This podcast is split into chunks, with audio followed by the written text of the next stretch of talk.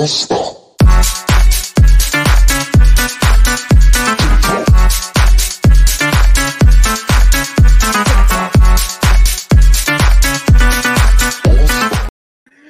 Estamos completamente en vivo desde No Seas Friki. Señor, el programa más raro de este año. El programa más particular que hemos grabado en lo que va del año. ¿Cada cuándo nos vemos en vivo, Moy? Creo que como cada año, ¿no? No sé. Como una o dos veces al año máximo. Además, no es un programa cualquiera, es un programa desde el Centro Cultural de Guadalajara en este momento, desde la Feria Internacional del Libro.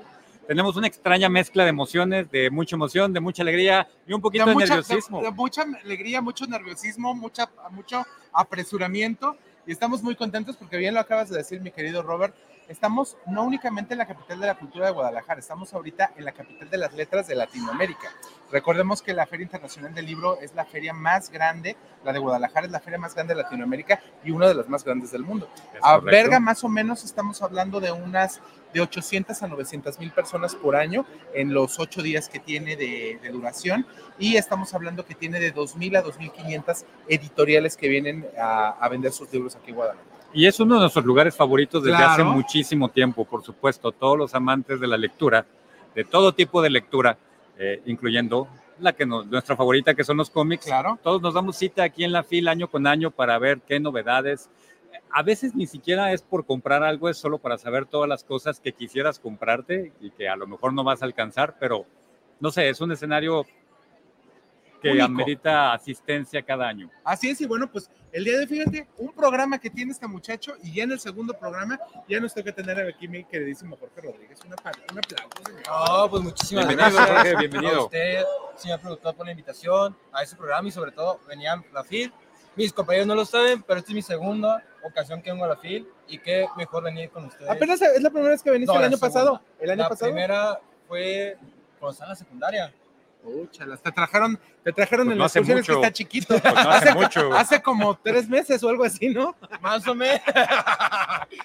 Oye, asusta a la gente. ¿Cuántos años tienes asistiendo a la FIL tú, Moisés? Este, yo ya tengo muchos años asistiendo a la fiesta. No lo vamos a mencionar, mejor vamos a entrar en materia, ¿no? Así es, el día de hoy tenemos una entrevista muy especial porque estará con nosotros Alejandro Rodríguez que nos va a platicar de este libro. Vamos a empezar a lo mejor con un tema un poquito eh, fuera de lo que siempre hacemos con No seas friki, pero este libro nos llamó muchísimo la atención, que se llama El filósofo que quería vivir en Polanco. Y ahorita en un segundito, a ver si, si producción me puedo poner el libro que lo tenemos ahí en pantalla para poderlo pasar, para que pueda venirse por favor acá Alejandro Rodríguez Santibáñez. Eh, Alejandro, pásate para acá con nosotros si eres tan amable para poder platicar un poquito acá de tu libro. El filósofo que quería vivir en Polanco. Oye, después de que Alex nos platique, de, después de que Alejandro nos platique un poquito de su libro, eh, quiero decirte que lo estuvimos checando en redes sociales y es un gran fanático del cine y de las series también, comenta mucho de eso, en Twitter. bueno, de, de muchas cosas. Pero primero que nos platique de su obra. Alejandro, bienvenido a No Seas Friki. Gracias, gracias, muy amables. Pues a ver, queremos, queremos que nos platique sobre cómo es posible que un filósofo quiera vivir en Polanco.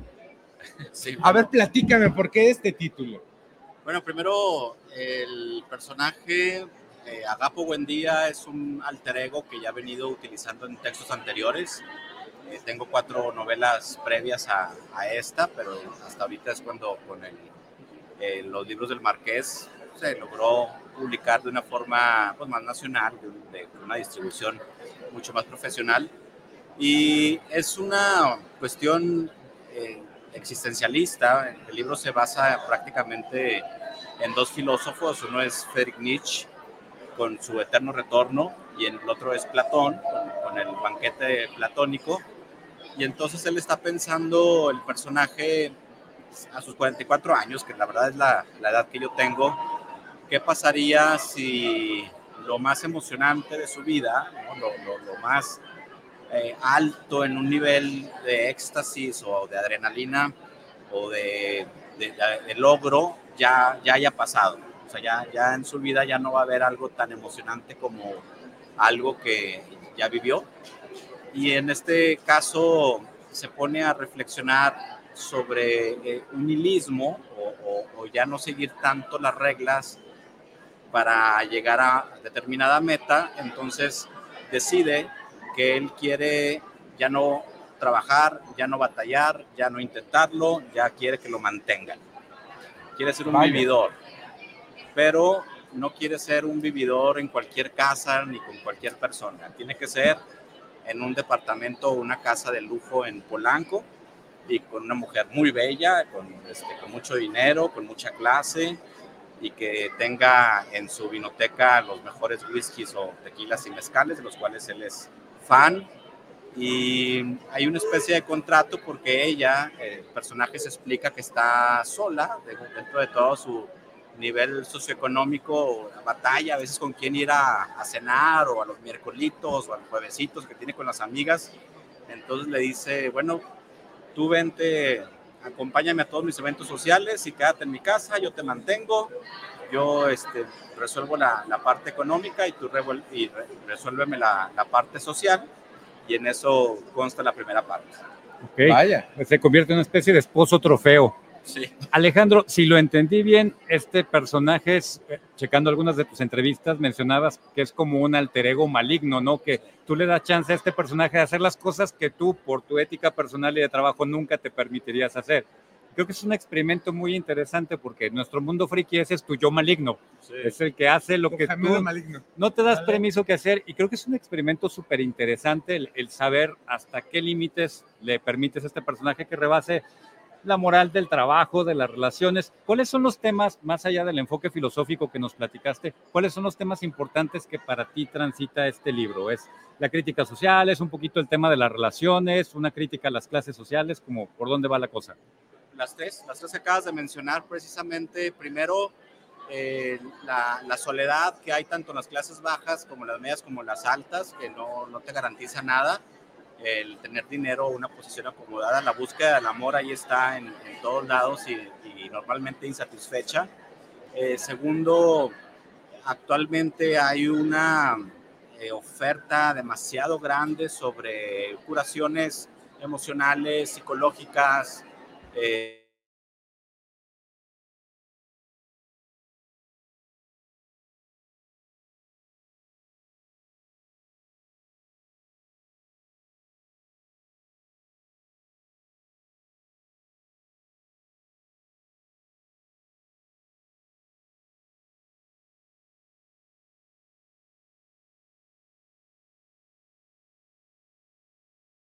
recetas para poder hacer dinero, generar salud, pero ninguna de ellas realmente te generan, te tienen que generar para poderlo hacer un esfuerzo. Es, es como que la constante de todas ellas. Tienes que exponer esto con esto, con esto, con esto, y ya te va a dar esto, a fuerzas.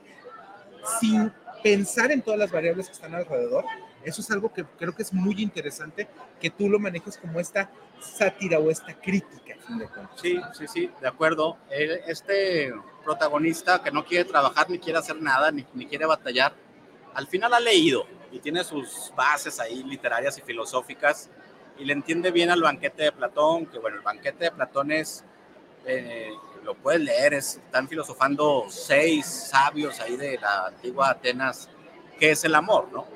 Y cada quien dice su concepto del amor, hasta que el sexto, que es Sócrates, habla de las cuatro fases de, del amor, la, más terrenal o corporal, una más avanzada que es la estética, otra más avanzada hasta llegar a la, a la mística. Y, y, este personaje lo explica en el libro, lo sabe hacer de una forma sabrosa y su pareja, esta mujer de alto nivel socioeconómico, lo ve como una oportunidad para presumírselo a las amigas y para llevárselo a la familia paterna y luego a la materna y luego a, los, a las amigas del juevesitos.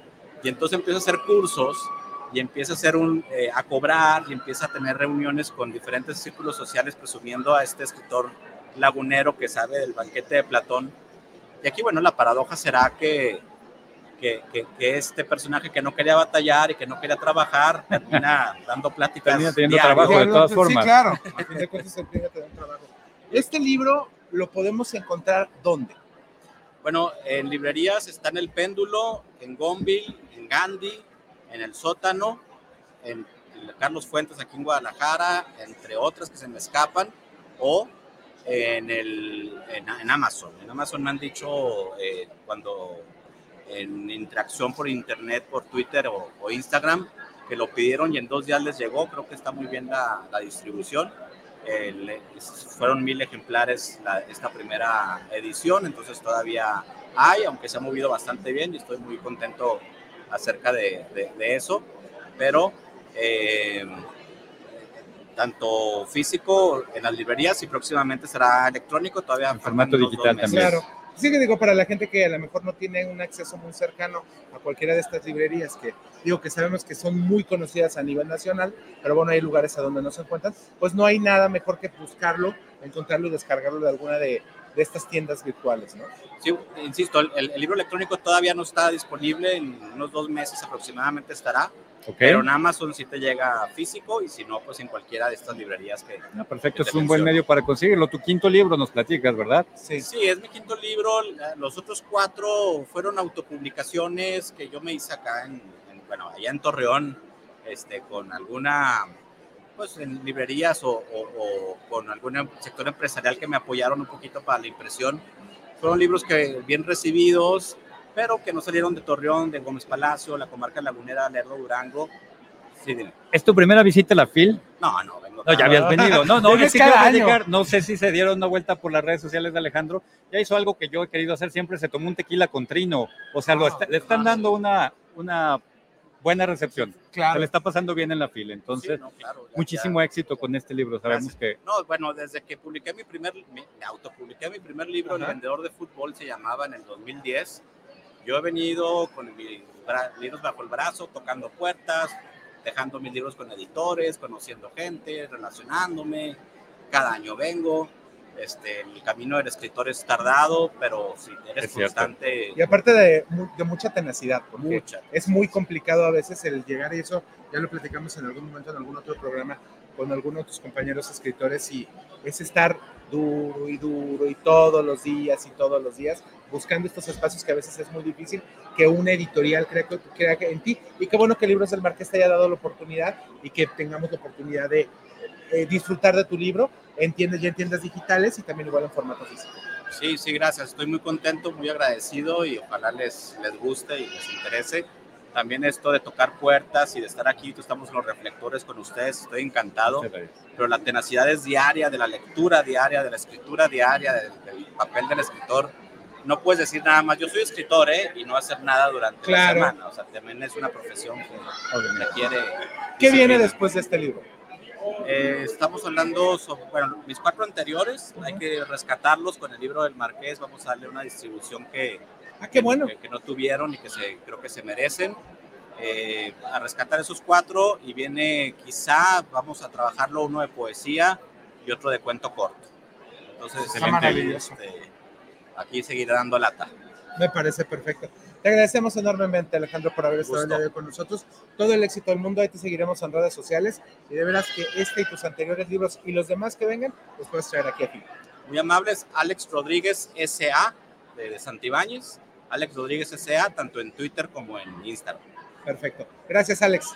Gusto. Pues, ¿qué les parece si nos vamos a- ahora sí? El día de hoy sí vamos a tener cortes comerciales. volvemos a los Vámonos cortes. a este corte comercial. Regresamos con más. Estamos completamente en vivo desde FIL 2023, la fiesta de las letras en Guadalajara. Seguimos aquí en nosotros. No Name TV. Vive la experiencia, calidad y excelente confort de Australia. Si vienes a visitar Guadalajara en viaje de negocios o placer, cuenta con 85 habitaciones y 4 Junior Suite, todas completamente equipadas. Contamos con salones para conferencias y todo tipo de eventos especiales. Disfruta de nuestro restaurante Arboleda, donde encontrarás el mejor sazón para los paladares más exigentes. Visítanos en Lázaro Cárdenas 2780, Jardines del Bosque. Llámanos al 3880-7250 y síguenos en redes sociales. Hostal y Hotel, confort y elegancia. Imagina un lugar donde cada elemento del menú ha sido maridado con nuestras exquisitas cervezas. Crujientes pizzas, jugosas hamburguesas, irresistibles alitas y mariscos frescos, cada platillo es una aventura culinaria esperando ser descubierta, y cada sorbo de nuestra cerveza, una experiencia inolvidable. Con más de 10 estilos de cervezas artesanales, cada una elaborada con pasión. Escala es más que un restaurante, es un viaje sensorial, una experiencia única donde la gastronomía y la cervecería artesanal se unen para crear momentos inolvidables. Avenida Rubén Darío 1519, Colonia Providencia. Reserva ya al 33 33 34 68 08.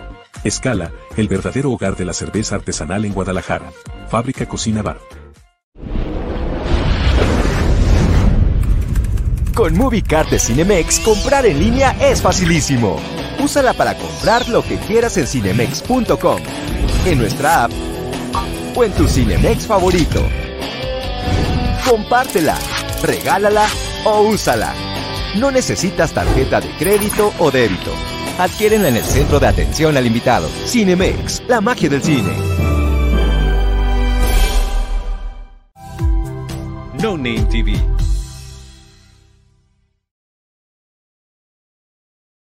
Continuamos con más aquí a No Seas Friki, estamos muy contentos. Oye, es que en este programa regularmente no aplaudimos como en la Fórmula Total, que siempre aplaudimos todos los programas. Y de veras estamos, estamos muy contentos de que el día de hoy tengamos la oportunidad de estar aquí desde Phil. Lo acaba de decir mi compañero Rob Medina, a veces es eh, un poquito complicado el, el podernos juntar, pero bueno, ahorita vamos a, vamos a platicar porque vamos a tener una entrevista muy especial. Ya llegaron de la, de la delegación chilena, son creadores de cómic, ilustradores, y ahorita en un segundito más estaremos platicando con ellos. ¿Te parece, Rob? Fue, va a ser una excelente sorpresa para toda la gente que sigue No Seas Friki. Ahora sí, Vamos a platicar de vamos cómics. a platicar de de cómics. cómics, ¿sí? perfecto. Y, Sí, de el día de hoy sí. auténtico- y de auténticos creadores de cómics, ¿no? Así es, y de auténticos Pero primero la creadores. cultura pop. Vámonos con la cultura pop y bueno, la primera nota que tenemos es este primer adelanto, First Look, que hubo de Agatha de House of Darkness. Así es que vente para acá, Alex, por favor, está con nosotros Alex Sánchez Saldana también para platicarnos el día de hoy. Ahora sí que nos decía, le mandamos un saludo a mi queridísimo Toncho Ábalos, que parece que por cuestiones de salud no pudo venir el día de hoy, pero le mandamos un abrazo enorme porque lo queremos mucho y él es parte de este, de este gran crew. Te extrañamos, coach. Le falta positivismo a este programa sin Sí, neta. sí, sí, sí, hace es demasiado dark side el día de hoy. Voy a tratar de tranquilizar mi negatividad para que pues, no tengo con quién contrarrestar ni con quién pelearme. Entonces, Entonces, Pues aquí pues, estoy sí. yo, si quieres te peleas conmigo. ah, estás muy Ah, pequeño. bueno, este, este es muy chiquito. Estás muy. Oigan, vamos a empezar. Hubo ahora, el día de hoy hubo un first look a Agatha Sí. de House of Darkness que se va a estar eh, presentando el próximo año. Es una de las series que ya tenían grabadas, que no le afectó tanto la huelga de guionistas y de escritores. Y además, esta serie que ha cambiado, lo hemos platicado ya más de una ocasión, ha cambiado tantas veces de nombre que ahorita se quedó en The Darkhold Diaries. Va a estar centrada en el Darkhold, un libro muy importante para la mitología y para la mística de eh, los magos de Marvel. Y justamente este primer look, la gente dice que estamos hambreados de noticias de Marvel a pesar del mal momento por el que está pasando. Claro. Pero los frikis están escarbándole a todo, esa es como que nuestra costumbre. Salió un still, una foto fija de las grabaciones de, de Darkhold Diaries y la gente ya se puso a analizar dónde están. A ver, es un bosque oscuro y es un camino con piedritas. Y aunque no lo crean, ya encontraron una pista de un cómic de 2016 de La Bruja Escarlata, donde esto se llama The Walk of the Witches o The Sí. Road of the Witches. Road of the Witches. Road of the Witches una realidad en la que solo pueden eh, convivir, por donde solo pueden transitar los seres mágicos de Marvel. Entonces ya la gente está empezando a lucubrar que si va a salir Wiccan, que si uno de los hijos de la Bruja Escarlata. Básicamente la nota es, vemos un pedacito de la siguiente serie de Marvel y ¡puf! y ¡pum! O sea, podemos el estar des- desilusionados y molestos porque las cosas han salido mal, pero ahí estamos al pendiente de todo Ahí lo que hacen. estamos, ahí estamos. ¿Tú viste, te, te gustó WandaVision, Jorge? No la vi. Uy, no, perdonará, pero no la ¿cómo vi. a pelear? Bastante, ¿A ti te agradó? ¿Te Sí. agradó, Alex? Me gustó A mí el también me look, gustó me gustó el concepto de, de generar una nueva realidad, de aferrarte algo que quieres tanto, que destruyes y rompes y lastimas a las personas, que es algo que pas- sucede muy común en la vida real, ¿no? Eso Yo- es cierto. Yo creo que el elemento humano de, esa, de ese drama de la bruja escarlata, pues el, el- su aferre, su apego a, a una realidad que no existía y cómo hizo sufrir a todo el mundo para hacer que esa realidad fuera algo palpable. A mí, para mí fue una de mis Y favoritas, creo que todos nos podemos relacionar, porque en algún punto de nuestras vidas nos ha pasado algo similar, ¿no? totalmente. Claro, es cierto. totalmente. Bueno, pasando a otra de las notas que tenemos el día de hoy, pues bueno, Robert, esta sí me sacó de onda ahora que la mandaste en la, en la mañana, que parece ser que sigue todos los planes para Kang después de que tanto hubo eh, estas elucubraciones de que posiblemente con lo de Jonathan Majors, de que sí lo iban a sacar, de que sí no lo iban a sacar, pues parece que todo sigue en pie, ¿no? Hasta el momento, esto es muy importante porque nos hemos pasado un par de programas discutiendo este tema. Se, una de nuestras labores, diría nuestro querido coach, el enfermito Toncho Ábalos, es platicarle a la gente.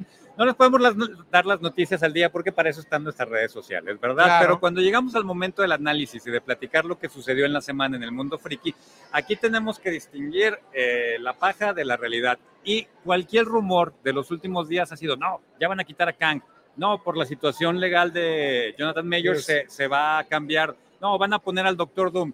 Y acaba de llegar una nota donde dice, la película va, la dinastía Kang va, y el, el escritor principal de Loki va a tomar el lugar de la persona a la que, a la que sí despidieron. Eso sí, despidieron, no me acuerdo si al escritor o al director, pero la versión oficial es, la cinta sigue, la dinastía Kang, ahí está. Pueden hacer cambios y seguramente van a existir, pero Marvel no ha dado una nota oficial que diga ni que van a cambiar de villano ni que van a cambiar de la trama principal de esta fase. Porque recordemos que todo, todo esto viene después de, de todo este todo este hype que traen con toda la con toda la el cast el cast que sí sí el cast sí el cast no de Cuatro Fantásticos. De los Cuatro entonces ellos Fantásticos. ellos creían que bueno uno de los grandes enemigos de, de Marvel y uno de los grandes antítesis de los Cuatro Fantásticos pues obviamente que es el Doctor Doom que desgraciadamente en las dos primeras películas fue un verdadero pelele. Y, y- y con un buen casting en las Es dos, muy en buenos actores verdad, sí, en las dos, pero sí las películas de los Cuatro Fantásticos son de las peores que se han hecho, sobre todo la, la última versión fue Pero- Era terrible, de- terrible. sí no pésimo Mi pregunta es cuando, cuando Disney hace como este casting, ¿a quién intenta um, hacer contento, no? Porque a veces es a los, a los fans que, que llevan años, a veces es a, a los nuevos, a veces a la sociedad, y creo que no se puede quedar bien con todos, ¿no? Difícilmente. como, ¿a, a quién, como a quién va a aplacar? Yo creo que ahorita están tratando de ir a la segura. O sea, Pedro Pascal es, todo el mundo lo quiere. ¿No? lo adora Si acaso sufre de sobreexposición, pero ya le, ya le están asignando sus joyas del poder. O sea, ya va a estar en todas las grandes franquicias. Va a estar en Game of Thrones, estuvo en, en The Last of Us, Us. o sea, ya tuvo su videojuego, ya es- fue quien fue el personaje que ayudó a revivir Star Wars. claro Casi nada, entonces pues le falta su joyita de Marvel. Yo creo que por ahí va la cosa. Y lo que dices, tienes muchísima razón. No se le puede dar gusto a todos. Ese es el gran reto. Todos los castings van a ser discutidos y al final lo único que te va a servir para emitir un juicio es el producto final. O sea, puedes hablar de que no te gusta el casting y al final resulta que la película pues fue bueno, ¿no? y bueno El es- punto es el rumor. No el, punto es el, es- el punto es el rumor, porque a fin de cuentas, digo, desgraciadamente en este mundo tan, tan viralizado con tantas noticias y tantos fake news, eh, recordemos este, toda la bola de fake news, ahorita que me, me hiciste que me acordara de Game of Thrones, cuando fue la de House of Dragon, toda de veras el hype que hubo de que sí iba a ser sobre esto, que sí iba a ser sobre el otro, que sí sí iba a ser esto, que sí sí iba a ser aquello, y que bueno, a fin de cuentas esto lo estamos viviendo con el mundo del entretenimiento siempre, ¿no? ¿No, Jorge? De hecho, porque pues también tomando un punto que dijo mi compañero este Rob, es sobre el casting. No porque te traigas a Pedro Pascal, significa que vas a tener contentos a un cierto sector. Porque aquí también choca así. Pedro Pascal ha hecho un buen trabajo, se lo admiro, pero no porque lo traigas como Mr. Fantástico vas a tener contento un sector, porque uno va a decir, ah, es que yo quería tal actor como Mr. Fantástico.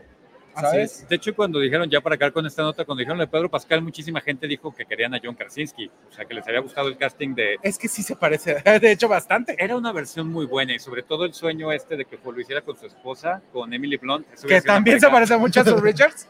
Hay que estar un poquito entraditos en años, ¿no? Sí, Digo, sí, porque a fin de cuentas, bueno, pues también Ay, Pedro Pascal. No como el jovenzuelo Pedro Pa- Pascal, Pascal, ¿no? claro, que es casi de la edad de Jorge. Así es, con 18, 19 años. No, no, Claro Pedro Pascal sí, es nuestra es generación, en es Gen. X. Está bien, está bien. Bueno, pues vámonos a los videojuegos y te traes una nota bastante interesante, mi queridísimo, mi queridísimo Jorge, Claro que porque bueno, una mujer muy importante en la narrativa de videojuegos acaba de fichar por Sony PlayStation. Así estamos hablando de la queridísima Bonnie, la directora encargada de la narrativa de los juegos de la saga de Gears of War, del estudio de Collision, que claramente Collision es parte de Xbox, donde en sus redes sociales expresó muy emocionante esta nueva etapa que va a vivir en el, en el estudio de Sony, De Sony. que es el desarrollador encargado de God of War. Ahorita claramente está muy incierto si esta chica va a estar encargada de la narrativa de Gears of War o se va a encargar de un nuevo proyecto. Aún no lo sabemos. Yo desde mi corazón le deseo lo mejor a esta mujer porque cla- claramente un gran cariño se está llevando de mí.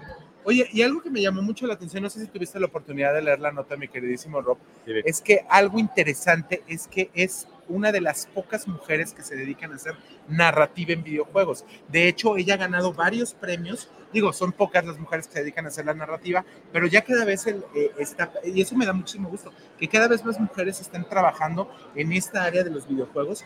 Y digo, que ella sea literal como la showrunner del Sí. videojuego, es, es algo, es decir, es, es algo bastante grande y que Sony los haya, la haya contratado, pues creo que es todavía Habla, mejor. habla mucho de su, De su trabajo, calidad, ¿no? Fue un gran fichaje. Y tal vez de- de la propuesta que tiene.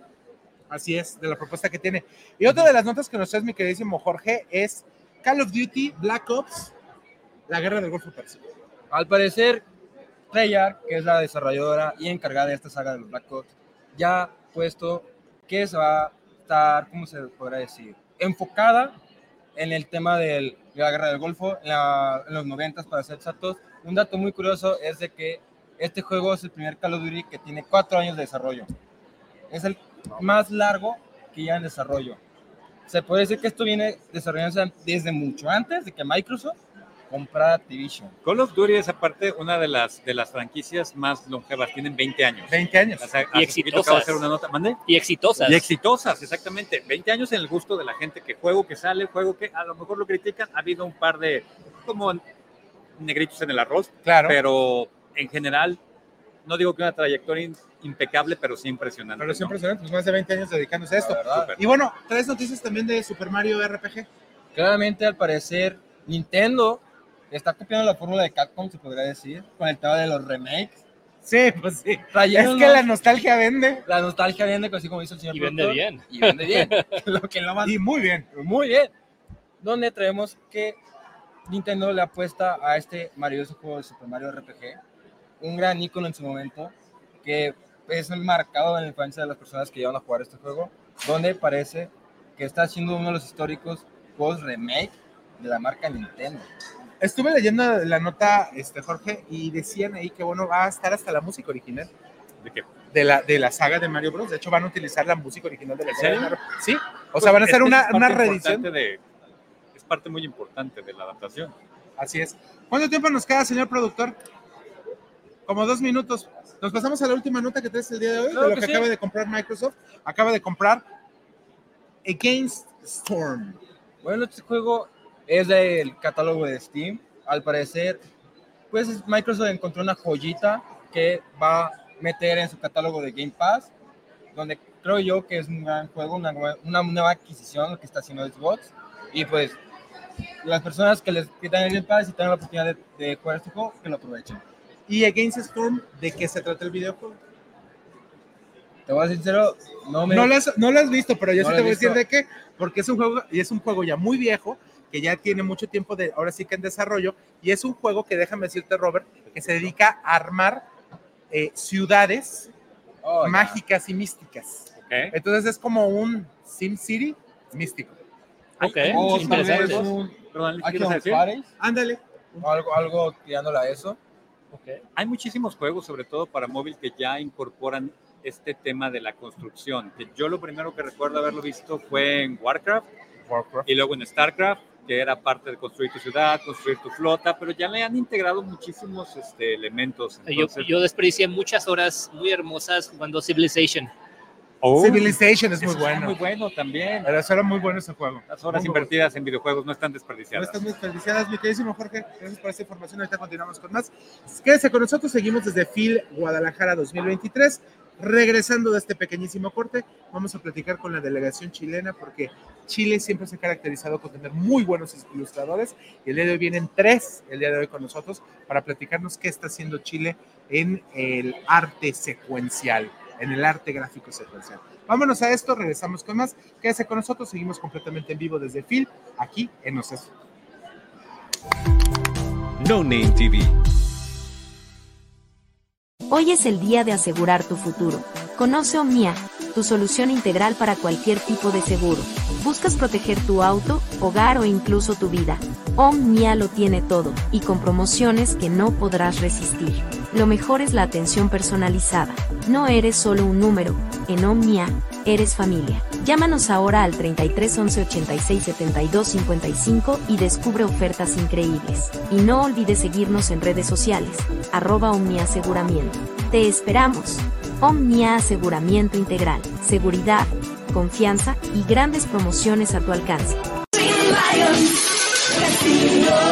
Lions Casino te invita a su restaurante One, a su tradicional buffet de desayunos, comidas o cenas, el mejor de Guadalajara. Visítanos todos los días en Avenida México 3194, Colonia Monraz. Permiso Segov, BGA JSS CEV FP 012006. El juego con apuestas está prohibido para menores de edad. Juega responsablemente. Irma de Zúñiga, siempre a la vanguardia, con sus cursos virtuales de automaquillaje y maquillaje profesional, completamente en línea. Puedes estudiar desde la comodidad de tu hogar con la misma calidad que desde hace 25 años nos avala. Pide ya informes al WhatsApp 33 34 40 0996. Irma de Zúñiga, la experiencia hace la diferencia. Con MovieCard de Cinemex, comprar en línea es facilísimo. Úsala para comprar lo que quieras en cinemex.com, en nuestra app o en tu Cinemex favorito. Compártela, regálala o úsala. No necesitas tarjeta de crédito o débito. Adquiérenla en el centro de atención al invitado. Cinemex, la magia del cine. No Name TV.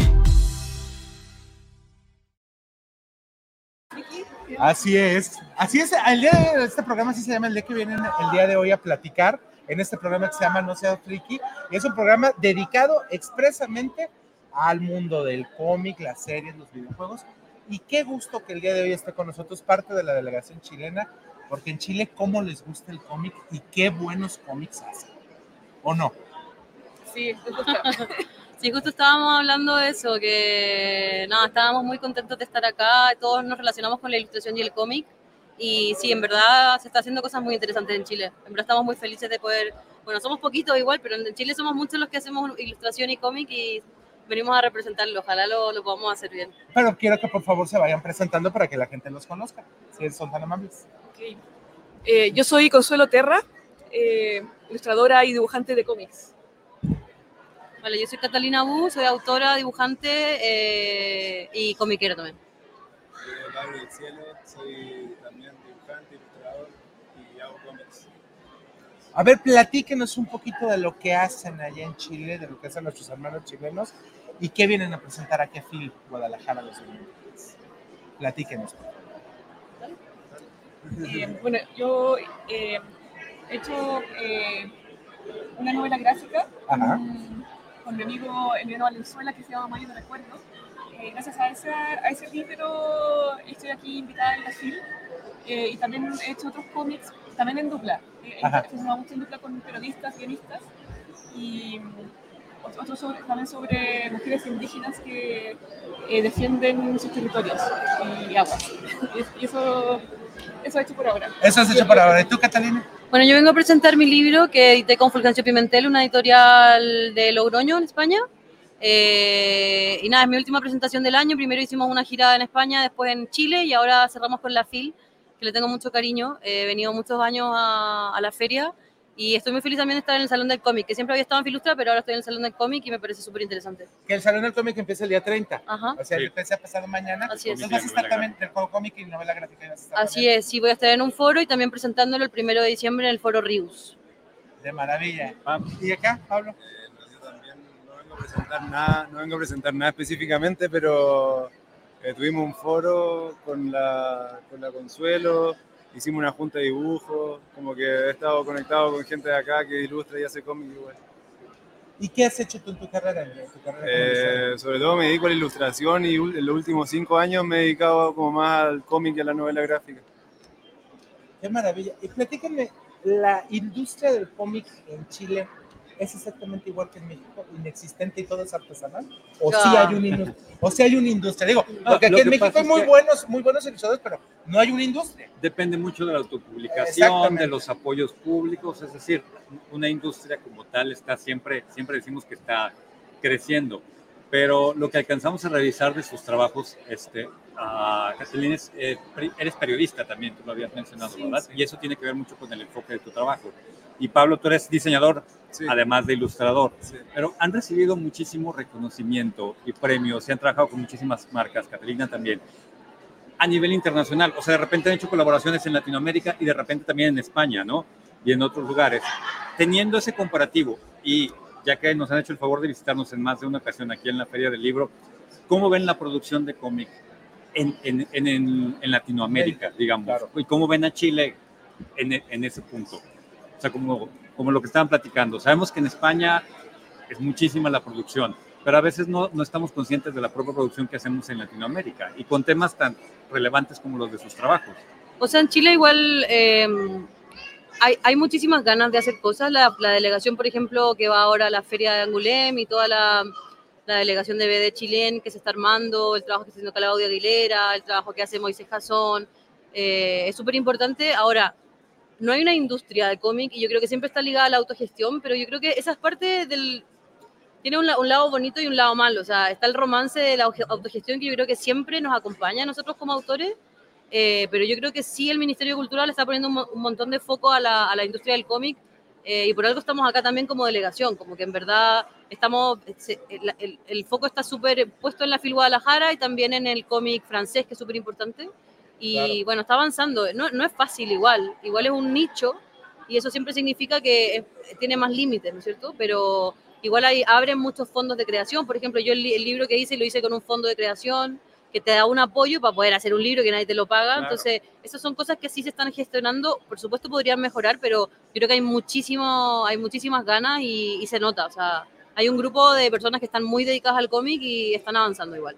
En el caso, fíjate, ahorita que están, están platicando esto, y desgraciadamente eso ya lo hemos eh, hablado fuera del aire, desgraciadamente a veces la gente piensa o, o conce- conceptúa cómic como superhéroes.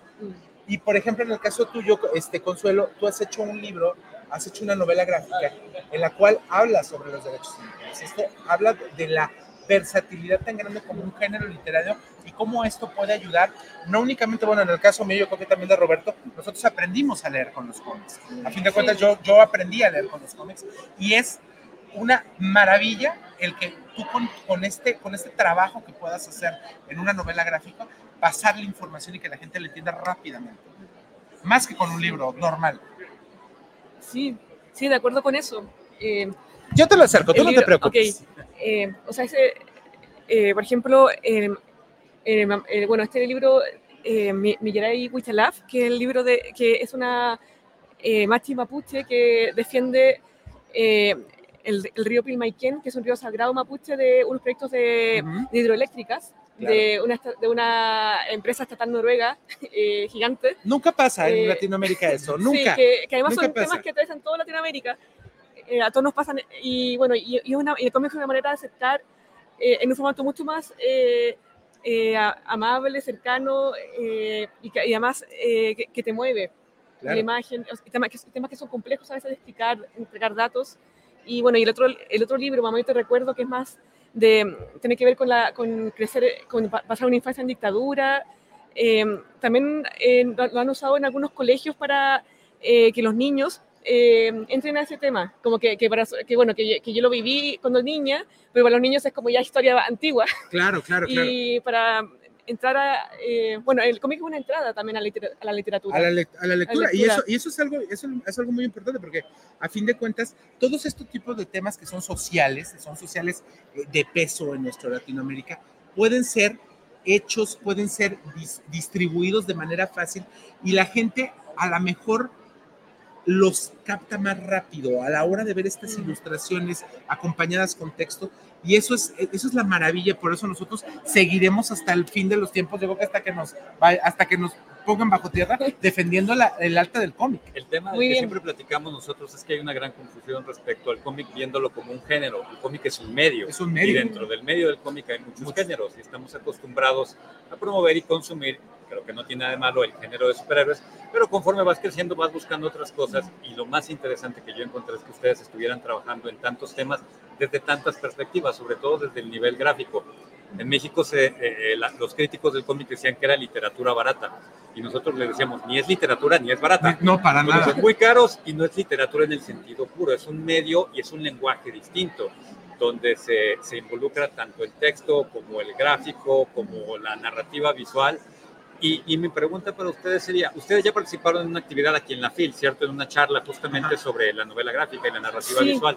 ¿Vamos a poder encontrar material de ustedes en esta FIL o vienen más como a, a platicarnos un poquito del trabajo, pero, pero no podemos encontrar cosas de ustedes? Ese ya es un tema de interés personal. Pablo.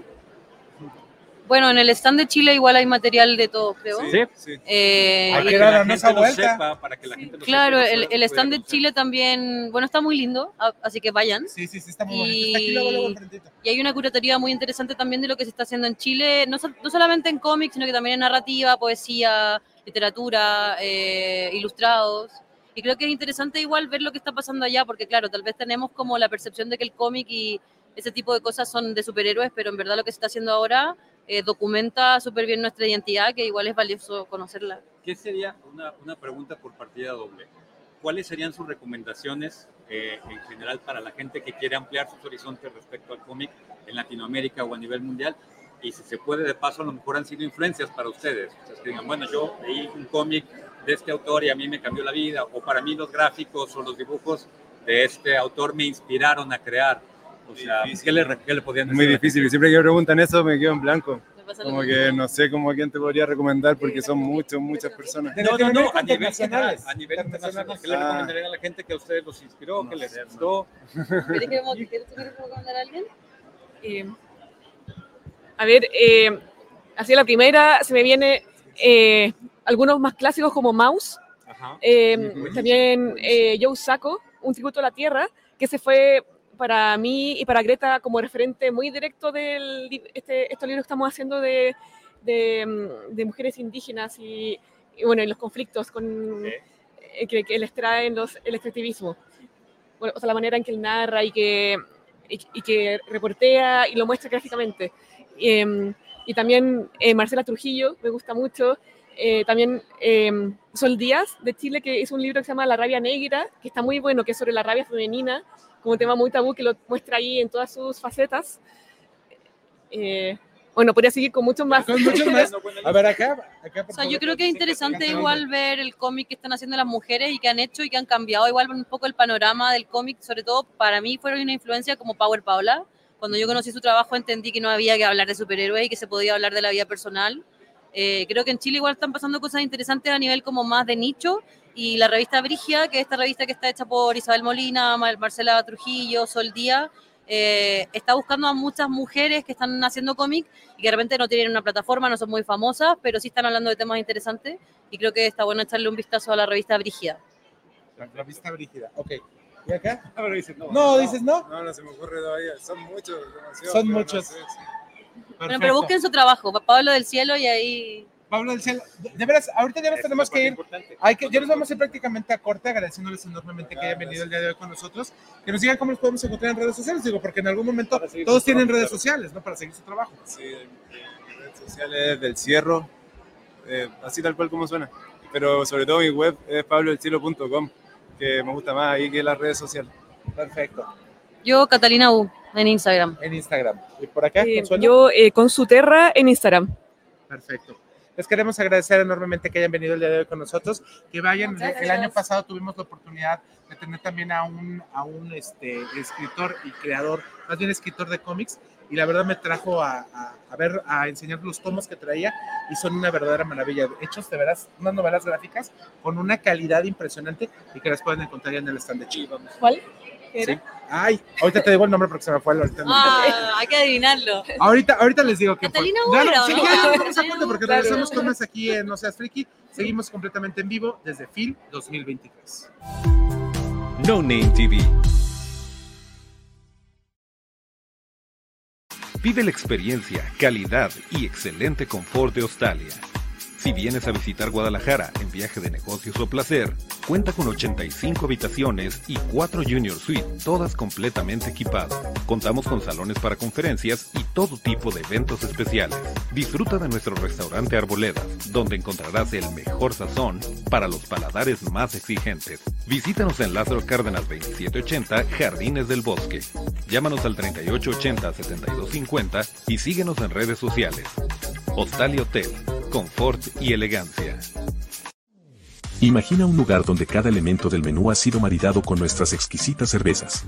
Crujientes pizzas, jugosas hamburguesas, irresistibles alitas y mariscos frescos, cada platillo es una aventura culinaria esperando ser descubierta, y cada sorbo de nuestra cerveza, una experiencia inolvidable. Con más de 10 estilos de cervezas artesanales, cada una elaborada con pasión. Escala es más que un restaurante, es un viaje sensorial, una experiencia única donde la gastronomía y la cervecería artesanal se unen para crear momentos inolvidables. Avenida Rubén Darío 1519, Colonia Providencia. Reserva ya al 33 33 34 68 08. Escala, el verdadero hogar de la cerveza artesanal en Guadalajara. Fábrica Cocina Bar. Con MovieCard de Cinemex, comprar en línea es facilísimo. Úsala para comprar lo que quieras en cinemex.com, en nuestra app o en tu Cinemex favorito. Compártela, regálala o úsala. No necesitas tarjeta de crédito o débito. Adquiérenla en el centro de atención al invitado. Cinemex, la magia del cine. No Name TV.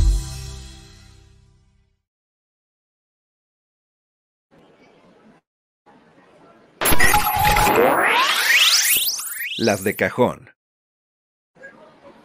Usted, por favor, señor, para que no diga que Eh, no. Ya me dejaron, Sí. ya me dejaron. Están discutiendo aquí los jovencitos si, si merece Ricky Morty un espacio en este programa o no. ¿Por qué estamos teniendo esta discusión? Porque no está Toncho aquí para hacerme segunda, para defender a Ricky Morty. Si algo sale mal, no, ¿cuál era el punto de discusión? ¿Por qué no querían platicar de Ricky Morty? Ricky No. Morty está genial. Sin embargo, esta última temporada no estoy al 100% seguro si está ah, cumpliendo las expectativas de las anteriores. Ahí te va. Lo platicamos los dos programas anteriores, por si no te tocó verlos. Eh, decíamos Toncho y yo, este capítulo para mí fue el más flojo, honestamente, el más flojo Ajá. de esta temporada. El de, el de- bueno, si vamos al día o no. Para Sí. No sé si el, el último domingo, pero. ¿Cuál fue el último que viste? El de los espaguetis. No, No, entonces no. ¿Tú, tú viste el último, Jorge? ¿El de cuatro? Sí. Vamos al día. ¿Qué te pareció?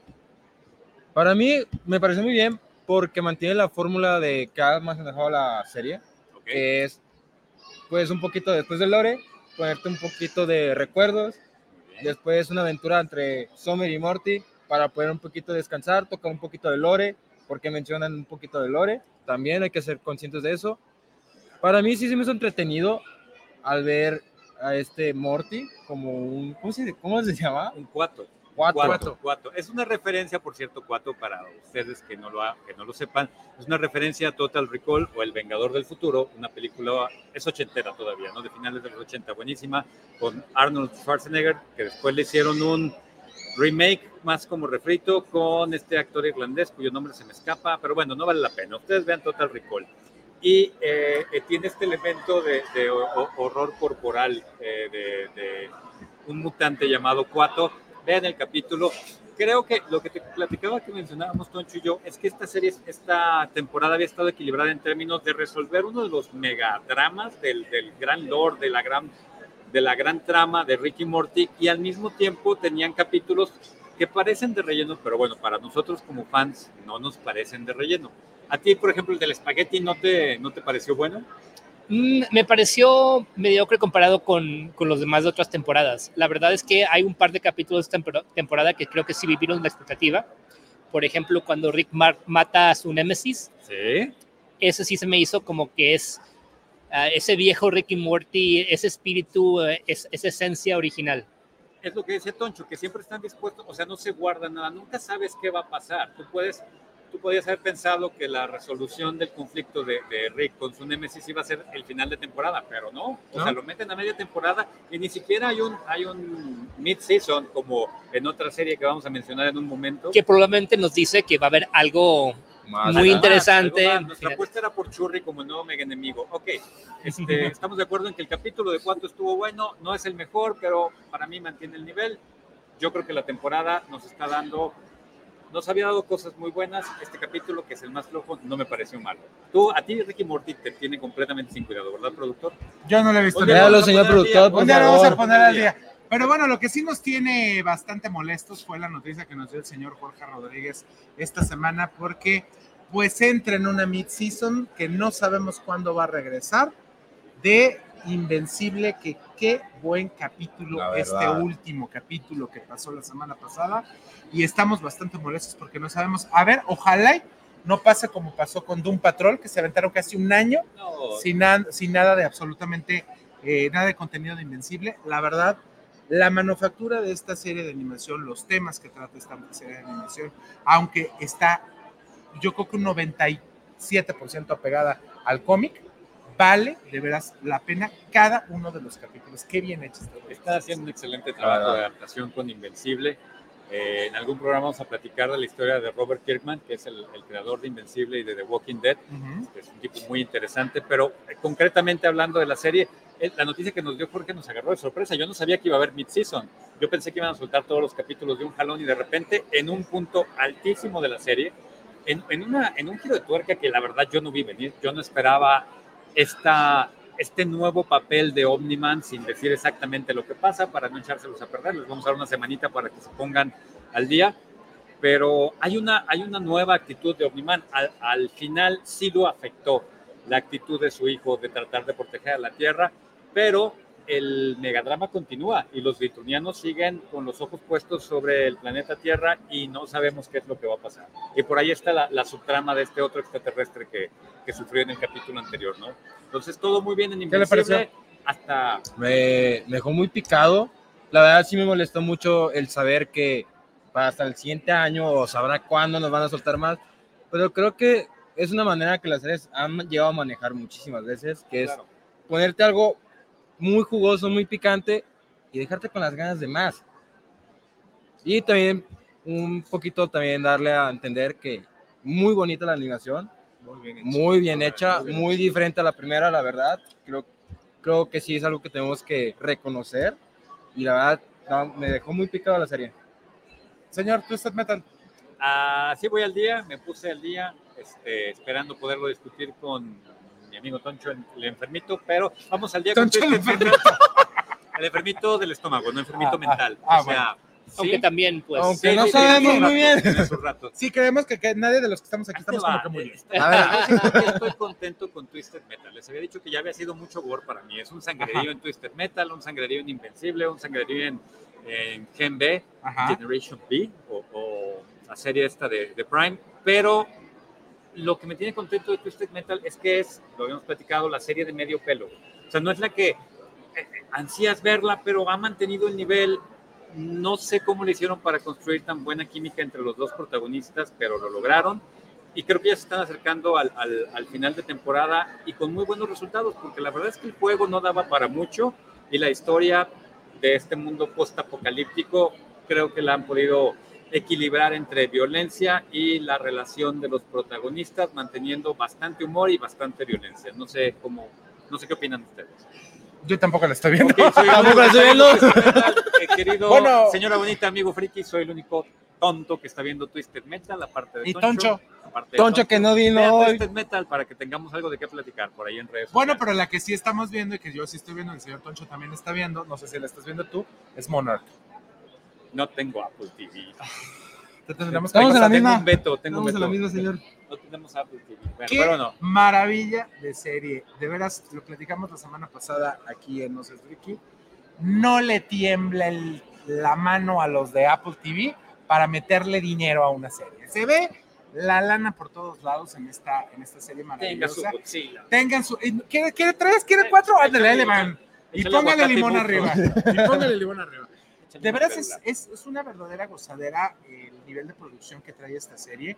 Está construyendo este universo. Fíjate, me gusta mucho esta, esta situación que están manejando ellos, que me recuerda mucho a The Marvels, eh, a, Sí. este, a este cómic en el cual estamos viendo qué pasa con la gente de a pie, con la gente común. Y cómo convive en este mundo lleno Qué de bueno que aclaraste que era de Marvels el cómic y no De de, Marvels, Marvels, el no la- maravilloso no, fracaso cinematográfico que del cada año. vez está, que cada vez está fracasando más feo. Ver- ¿Verdad, mi querido Alex? Que fuimos a verla y dijimos. Es que ¿ya la vieron? Ya la Quisieron vimos. que todo fuera arcoíris y unicornios y felicidad, y pues no. Y, todos estamos empoderados. Ajá, y todos estamos empoderados. fórmula de Disney. Y todo estuvo súper apresurado y no construiste empatía con ninguno de los personajes porque todo estuvo súper apresurado. Entonces, Ok, pero Moy está hablando del cómic de Marvels. De Marvels. cómic de los noventas, eh, dibujado De- por Alex Ross. Alex Ross. ¿Quién, lo, quién lo escribió? Mark Waid. Bueno, Mark Waid, no, le- no les queremos echar mentiras. Este, en este cómic veíamos justamente lo que platica Moy, cómo afectaban las- estas nuevas maravillas de los superhéroes eh, la vida de, de los seres humanos de a pie, pues, De a pie, la vida normales. cotidiana. Y era todo a través de los ojos de un fotógrafo, y este es el enfoque de Monarch. Este es el enfoque, el de, Mon- de cómo vivir en un mundo de monstruos y cómo esta compañía, esta empresa que se llama Monarch, tiene obviamente que pues sus eh, tentáculos metidos por todos lados y cómo ellos de una u otra manera están moviendo las piezas del juego de ajedrez del mundo en cuanto a este reino de los monstruos. Sí, ya sé que se ve muy raro lo de de los tentáculos. tentáculos o no hentai, sí, se oyó muy hentai, pero bueno, de todos modos, No este, era exactamente no era exactamente ese, pero bueno, está, es que se me iba a oír muy, muy, este, muy normal decir metiendo las metiendo narices las manos, ¿no? o las bien. manos en todos lados, Tu, ¿no? intento de metáfora alegoría. estuvo muy Entonces, bueno. eh, la verdad es una serie que tiene, tiene que ver usted. Sacaron la semana pasada dos capítulos, como siempre lo hacen los señores de Apple TV. Son dos capítulos para iniciar temporada y después, semana a semana, un capítulo. Ya ahorita vamos en el capítulo 3, que fue el de la semana pasada. Y la verdad, lo invitamos a que la vea si a usted le gusta este género de monstruos. Si se quedó usted con las ganas y es fanático de estos grandes monstruos, este, como Godzilla, Montra y todos estos más, de veras, dese una vuelta, véala en Apple TV y creo que ahorita todavía tiene la promoción de tres meses por absolutamente cero pesos. Eh, si tienes este aparato, el Roku. Roku de transmisión, sí. Sí, tres meses. Pero si te los acabaste viendo Ted Lasso, ya no No, ya no tienes esa opción. no nos en sentimos. absolutamente nada. Pues bueno, ya nos estamos prácticamente yendo, ¿verdad, señor? Nos quedan tres minutos. Tres minutos. Mire, estamos muy contentos que, que se nos fue volando el No, pues es tiempo. que voló yo después de, de los 40 minutos que hice para llegar para acá una hora de programa. Volaste, volaste, volaste. Pero oigan, estamos muy contentos. Dense una vuelta a la FIL si tienen oportunidad. La verdad es que es, eh, sí, es el epicentro cultural de Guadalajara en este momento. Pero algo, algo que se me olvidó mencionarle a nuestros amigos chilenos, la FIL siempre le ha abierto las puertas al cómic. Eso sí, Siempre. desde que yo tengo uso de razón, siempre, siempre hemos encontrado buenos cómics, encontramos ejemplares de Simok, adaptaciones de... de de Asimov eh, en De. Asimov, encontramos libros muchas de Mobius. que no encontrabas en todos lados. Y ahora aparte vienen las grandes editoriales, que no vamos a decir quiénes son porque no nos han patrocinado, pero hay grandes editoriales de cómic aquí. Y Vengan. hay una muy grande que tiene un stand que está de lo más hermoso que se puede. Que está aquí derecho, pero no voy a decir qué nombre No es. digas que es este. Pero lo vamos a buscar para que nos patrocine el Sí, programa. que nos patrocinen el programa y entonces o que nos manden cómics, ya con eso nos damos. Yo, yo soy feliz con cómics. No O sea, somos sí. exigentes. No somos exigentes, como buenos que no somos exigentes. Bueno, le queremos agradecer de Hellboy, que usted Watchmen. nos haya acompañado el día de hoy en este programa. En la producción estuvo el señor Pablo Ábalos y la señorita Rebeca Tapia. Gracias por haber estado el día de hoy con nosotros. Reanudamos transmisiones el día de mañana a las 10 de la mañana con la Casa de Rosina, de 10 a 12 del día y de 8 a 9 de la noche con Mundo Holístico, que el día de mañana no se lo pierda porque tendremos una entrevista. Tenemos un invitado de veras de lujo, un exjugador de los Dodgers de Los Ángeles, que trae un libro que se llama Cómo romper barreras, ya que él, aparte de ser exjugador de los Dodgers, es psicólogo deportivo. Debe haberle puesto ponchar barreras. Ándale, este- estaría- estaba mucho más ad hoc. más ad hoc. Ok. Señor Jorge, ¿algo más que agregar? Contento de esta invitación y de formar parte de ustedes. Así de es, este tú elenco ya- de tú ya desde la- Friki. Yo, tú desde la semana pasada ya eres parte de este programa. A ti también te invitamos a, a veces, a veces te vamos a invitar. Porque nos caes Pues está medio bien. Alex, feliz de estar aquí en Mundo Oh, no, señor no seas Freaky. freaky, Señor, perdón. pues, Ahora sí, ya nos vamos, cuídense mucho, nos vemos la próxima semana en punto de las 8 de la noche, ya en un programa, esperemos ya más tranquilos, sin tanta vorágine. Y con de- Toncho. Y con Toncho, que después, Tonchito, tú y yo nos vamos a comer un pollito. Pero no te digo más. Vámonos a esto y nos vemos el día de mañana en Mundo Holístico y en la Casa de Rocío. Hasta pronto. Disfruten su noche. Nos nosotros solos. Solito.